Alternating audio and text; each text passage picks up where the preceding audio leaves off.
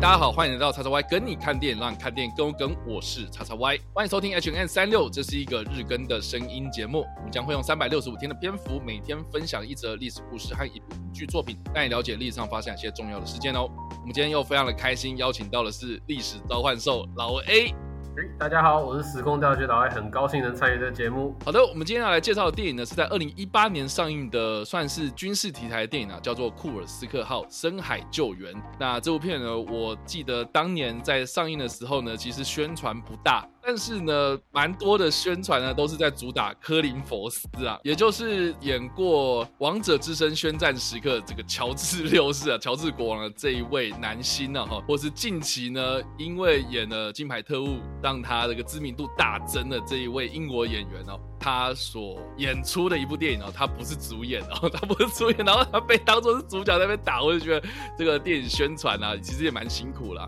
因为毕竟呢，这部片它是根据真人真事改编的，也就是在两千年的时候呢，俄罗斯的境内呢，他们因为一场军事的演习，然后发生了一个非常非常严重的核动力潜舰的沉没事故啊。那这起事故呢？我记得当年呢，我好像还国中还是高中的时候吧，我印象非常深刻，因为每一天这个新闻都在报道这样。然后当年的这个。新闻媒体呢，就是每天都在追踪，就是说俄罗斯他们这个救难的进度啦，或是呢，当年有很多这个国际伸出援手啊，这世界各国都想说，哦，我们这边有这些什么深海技术啊，我们有这个潜水技术啊，能够帮助你们俄罗斯人哦，把这个困在这个核动力潜舰里面的这些官兵给救出来。哎，结果呢就被这些俄国的官员们所拒绝啊，我说没有没有，我们不用国际援助，我们自己就会救。哎，结果就救了一团乱，然后就。到最后呢，还发生就是我印象非常非常深刻，有个画面就是新闻媒体有捕捉到，就是在一个类似记者会吧，哈，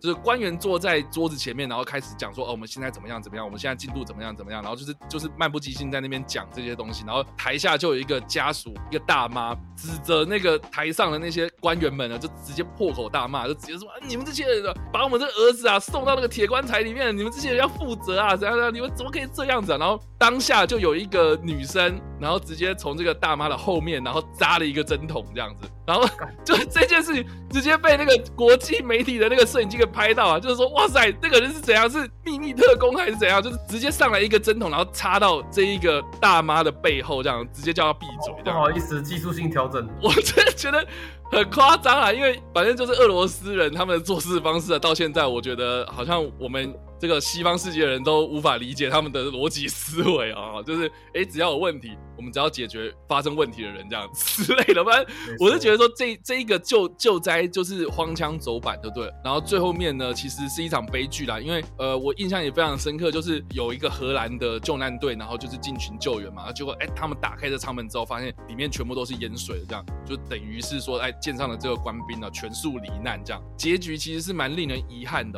就我们的观点。来看的话，我们当然会希望说这起事件到底是啊怎么发生的，然后整个事情的来龙去脉到底是发生什么事情吗？必须说，就到现在，俄罗斯的官方还是没有一个完整的说法，所以我们就这件事情的认识啊。或是这部电影啊，《库尔斯克号：深海救援》这部电影的剧本啊，它基本上都是根据一些媒体的报道所拼凑起来的。就是它的时间线啊，它的这个时间表呢，基本上都是用拼拼凑凑的方式把它拼起来，像拼拼图一样。所以其实也是啊，哈，我们现在是用这个西方人的观点，然后来看这个俄罗斯发生的事情的。有关于《库尔斯克号：深海救援》这部电影所描述的事件呢，是发生在两千年的八月二十一号，也就是库尔斯克号事件。那库尔斯克号是一个什么样？样潜艇呢？哦，它是一个奥斯卡级的飞弹核动力潜艇。库尔斯克，呃，也就是在二战期间的爆发，我们之前有提到过的一场非常非常大规模的战役啊，叫做库尔斯克战役啊。基本上呢，就是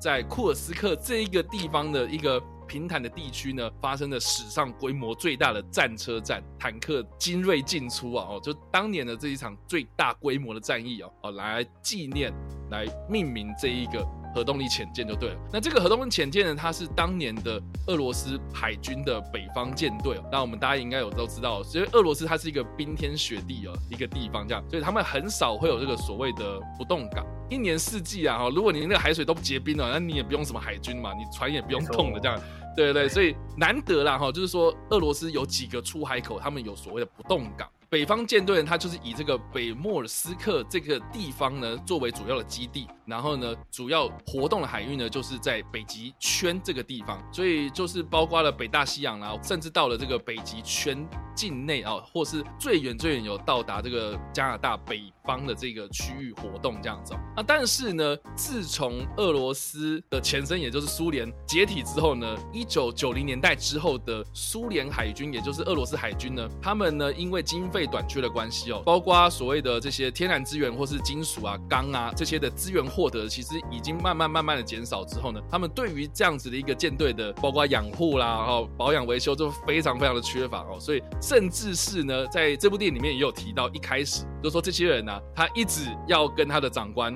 啊，就是说，请你发薪水给我，拜托啊，让我就是哎可以这个跟家人好好的这个呃买一些生活用品这样子啊。啊，这个已经卑微到这个地步了，这样你就可以知道说，当年的俄罗斯他们是穷到，就是说缺钱。对，对于海军来说啊，就他们就是比较不是这么重视的一个军种，这样。所以呢。当年呢，在两千年八月的时候呢，这个北方舰队呢，他们终于要进行一场非常非常大规模的军演哦，就是军事演习哦，就可以知道说呢，其实就有可能会发生一些可能因为维护上的缺失，所以才发生的一场意外这样。那当时呢，他们这一个库尔斯克号要做什么事情呢？哦，就是说他们要来模拟，就是。潜舰啊，就是水下舰的攻击水上舰的一个训练，这样。所以呢，库尔斯克号呢，它就准备要发射两枚鱼雷啊，就是没有爆炸性的，就是那种撞上去给人家撞的，就是对，就是哑弹，没有火药的东西这样子哦。所以呢，预计啊，这个库尔斯克号要在水下就是发射两枚鱼雷啊，这种训练用的鱼雷，然后到这个水上的巡洋舰或是巡防舰哦，来就是确认说他们到底能不能。哦，就是进行这样子一个攻击的动作，这样啊，结果呢，这个海面上的这些巡洋舰就是等啊，就一直等，等等等等到这些奇怪的这个库尔斯克号怎么一直没有动作啊？结果呢，竟然就发生了，就是哎，我好像听到了两声爆炸声啊，然后库尔斯克号就失联了。那结果呢？这个找了好久，就哎奇怪，怎么库尔斯克号都没有消息啊？才发现说哦，好像已经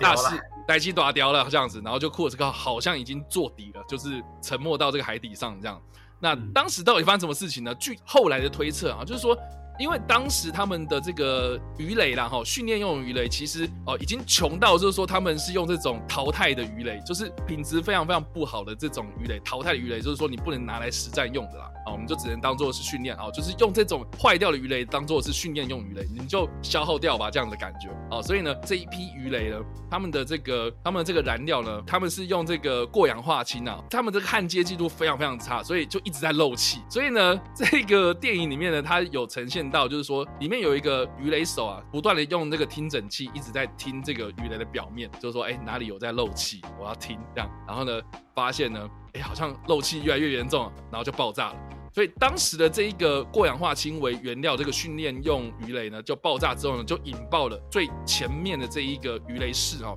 其他就是有装火药的这些实弹的鱼雷呢，就跟着爆炸了。就是说，为什么会有两声的爆炸声呢？很大原因是因为呢，一开始第一个先爆嘛。然后第二个呢，就是因为你发生了连锁反应，所以呢，另外七枚的实战鱼雷就跟着爆炸哦，所以呢，就是有两声，哦，第二声就是比较大，哦这个爆炸威力非常非常惊人哦，甚至是呢，当时的地震仪。就有监测到，就是说，哎，怎么好像发生了规模三点五的震动这样啊？据推测呢，应该就是当时这个库尔斯克号内部发生的爆炸，然后就开始坐底。那事后在这个潜水的影像中，我们也有看到，就是说库尔斯克号它的那个船头啊，哦，基本上就是炸了一个超级大的洞这样，然后水就进来了嘛。啊，结果呢，在后来在救援的过程之中啊，然后我们也看到，就是说，哎，好像大部分最后最后存活的一批官兵们啊，他们。好像都集中在船尾。哦，就是说呢，当时的这一个指挥官呢，他们就是呃发生这件事情之后呢，迅速的就把还存活的这些官兵们就集中到这个船尾的部分等待救援。然后结果呢，到了两千年的八月二十一号这一天呢，就是他们在八月十二号的时候发生爆炸。然后到了八月二十一号的时候呢，荷兰的救援队呢才成功的让他们的这个小型的潜水艇，然后跟他们这个舰尾的舱门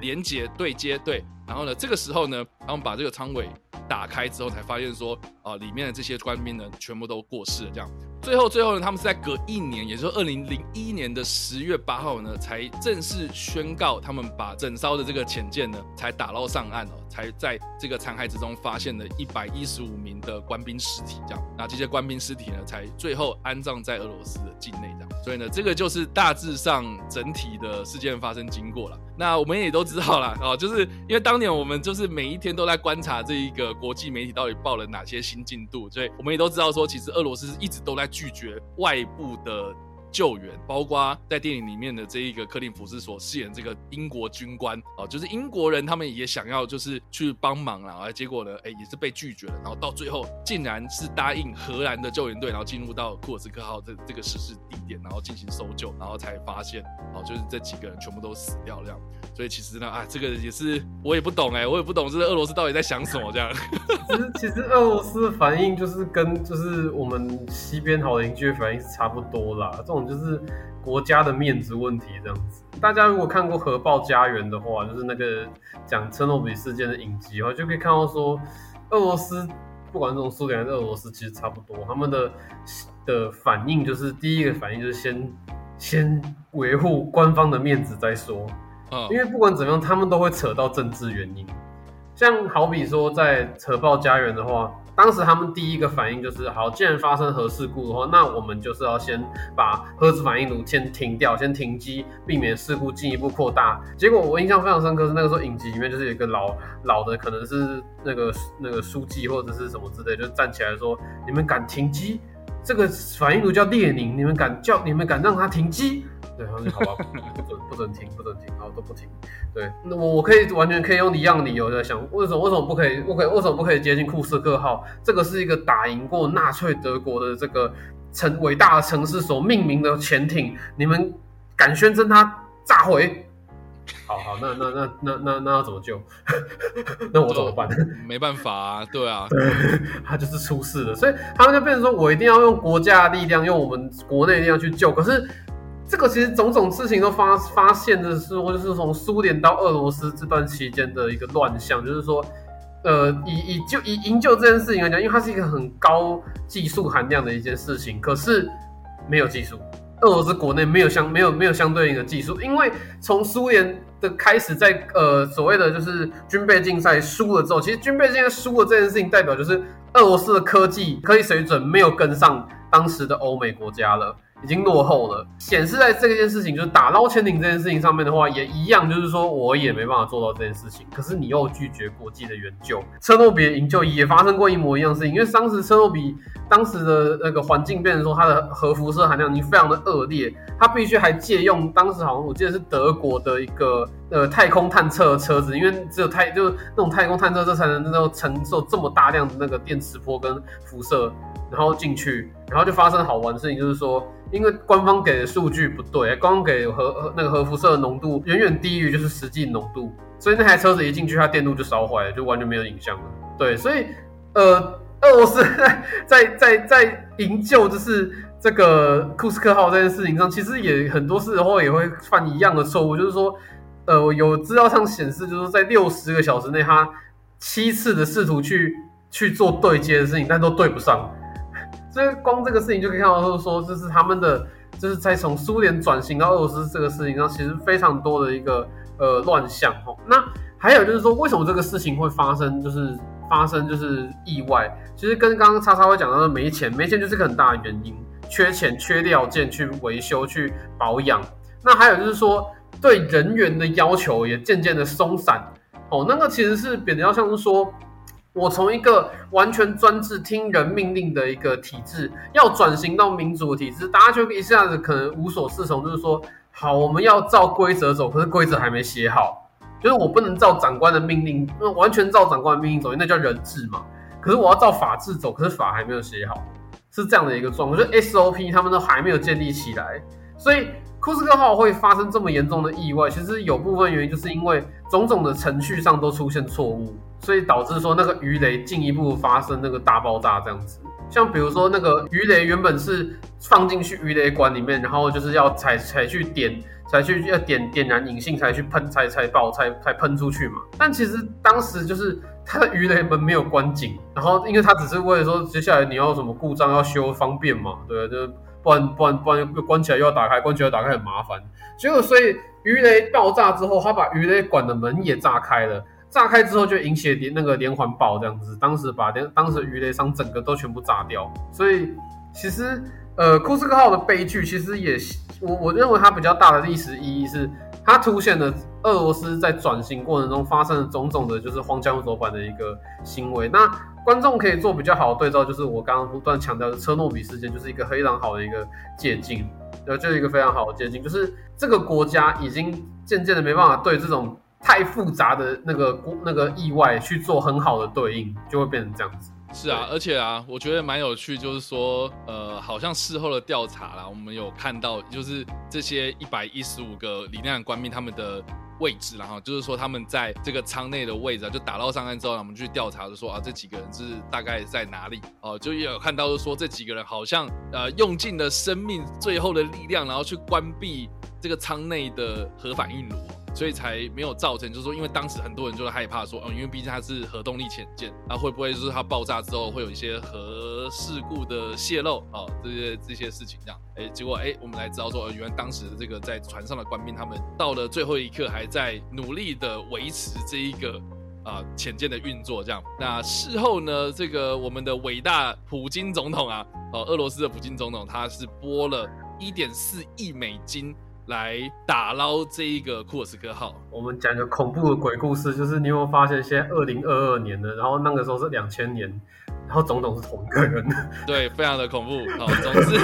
哦，我刚刚说到了这个一点四亿美金呢，基本上就是他们当时北方舰队一年的经费啊，所以你才知道说，哦，他们 他们北方舰队有多穷啊，没有给钱。对，就是你看，好。你要发生事情的时候，然后你才给钱，然后而且给钱是要来收尸的哦。这个其实你就知道说为什么那个家属会这么这么的生气这样。而且呢，好了，也因为这件事情的关系，然后我们刚刚所提到那个过氧化氢作为燃料的这种鱼雷呢，也在俄罗斯的海军之中退役了。啊，但是呢，最新最新的资讯呢，哦，我今天看到查到了一个新闻，就是说在二零二一年的十一月，也就是去年的年底哦，啊，有一个俄罗斯的上将啊，他就声称说呢，呃，这个库尔斯克号的事故呢，不是因为鱼雷爆炸的关系啊，他沉默，是是是跟是跟北约的潜舰撞到了，对，是啊，你们当时北约潜舰有在监视我们哦，然后因为你们你们这些卑鄙的外国人，对，你们的潜舰太安静了啦，哦，我们。撞到我们还不知道这样子哦，所以他就有把这件事情给指责到北约的身上这样子。那我觉得为什么他要在二零二一年的年底做这件事情啊？这个就可以印证到，就是说我们在二零二二年的年初，他们为了要的事情，对我觉得就是有点在铺陈的感觉，就是说你们北约哦，这个千门踏户北约，对对。就是说，你们北约当时有做了哪些事情，然后到最后，哎，就是说你们那个怂恿这个乌克兰嘛，哈，加入你们北约啊，就北约东扩啊，你们这样的势力啊，我们要阻止，这样，所以才啊，可能前面还怪一下说这个国家悲剧是你们造成的哦。对，所以哎，这个也是俄罗斯人的一个逻辑啦，我也不知道该说什么啊。但是不管怎么样啦，我们能不能从历史中？学到教训，我觉得这个才是我们在任何一个灾难之中应该要去做的事情嘛，对不对？那很显然，就是从两千年到现在啊，这个不仅总统也没有换，那俄罗斯人的思维也没有换。对啊，然后我们在二零一八年拍出这部片之后呢，哎，好像也没什么人在意这个。我我记得当年啊，就是这部片在台湾上映的时候呢，之后就真的票房超差。然后也是默默的上，然后又默默的下了，这样。对，就是我我我很我很我很那个惭愧，说我没有看过这部片。所以你当时没有看过这部片？我连听都没听过。真假的？所以是因为我今天介绍这个，你才知道？就是就是显然他的宣传没有宣传到我这里。天哪！对啊，你很惨吧？你就可以知道说，其实这部片好像在当年呐，哦，就是没有受到很多人的关注。然后，而且这部片的评价啦，哦，好像也没有说特别的好。我觉得可能是题材，一方面是题材，然后一方面，呃，就是这部片我看完之后，你可以想一下那个电影内容大概是怎么样感觉？其其其实基本上，我觉得一开始还蛮有趣的，因为我刚刚讲了，就是说他一开始所呈现的是这些船员们跟他们的家属们，就是他们的家庭哦、就是他们呃这些船员们跟船员们之间呢，他们可能打屁哈啦，然后会讲到说哦我的家人怎么样的，然后或是的他有一些镜头会带到说哦某些船员们跟他们的家人之间的相处这样。那我觉得最有趣就是说呢，他一开始所使用的那一个画面的比例呢是比较窄款啊、就是比较那种老电影的那种窄版的那种画面比例。然后到他们这个库尔斯克号出港之后呢，才慢慢慢慢的把那个画面给拉宽啊，就是有点像是说哦，我们不同的时空，我们在讲不同的事情。那一开始就很明显，他在讲说，第一个北方军队没有钱的啦，啊，就是我我没有钱养你们这群人，我们也没有钱去养你们这些军舰。啊，所以就让这些可能呃这个在船上的人都很无奈，这样，哎，我们又要坐这艘船，然后出去训练，然后要在船上装这么危险的一个鱼雷，那到中间呢，就是发生爆炸之后，然后就是后半段呢，这个克林福斯才出现，就是说他是演一个英国的军官，一个英国的海军军官，然后来整部戏最最像主角的人。对，就是在讲说，呃，我们能不能去帮你们啊？然后就面对到这个俄罗斯，他们有点在推脱啦，哦，就是啊、官员杀人的那种感觉。所以，呃，我觉得整部片他想要讲的议题很多啊、但是我觉得好像没有一个聚焦，这个是我觉得比较可惜的地方啊、因为一开始你要你你想要讲家人，想要讲比较基层士兵的事情，可是到最后面好像格局拉大之后呢，反而有点收不回来的感觉。这个是我在看电影的过程中比较觉得可惜的地方，这样。但不管怎么样了，我觉得这部片还是值得参考了，因为它毕竟是用国际媒体他们事后的调查哦、或是针对一些可能资料上的一些会诊，然后直拼拼凑凑凑起来一个呃库尔斯克号整件事情哦，这个悲剧最接近真相的真相。对，我觉得是好啦，我觉得是啊虽然平铺直叙的把这件事情给讲完，可是我觉得好像你在看完这部电影之后呢，你也可以知道说，哦，它整件事情的发生过程是长什么样子。所以我个人也是觉得说，哎，也是蛮值得一看的这样。好了，那以上呢就是我们今天所介绍的历史故事，还有我们所推荐的电影啊。不知道大家在听完这个故事之后有什么样想法，或者有没有看过这部电影呢？都欢迎在留言区嘛留言，或在首播的时候来跟我们做互动哦。当然呢，如果你喜欢这部影片或声音的话，也别忘了按赞、追踪我们脸书粉丝团、订阅我 YouTube 频道、IG 以及各大声音平台，也别忘在 Apple Podcast 三十八里板上留下五星好评，并且利用各大的社群平台推荐和分享我们的节目，让更多人加入我们讨论哦。以上呢就是我们今天的 H N 三六，希望你会喜欢。我们下次再见，拜拜。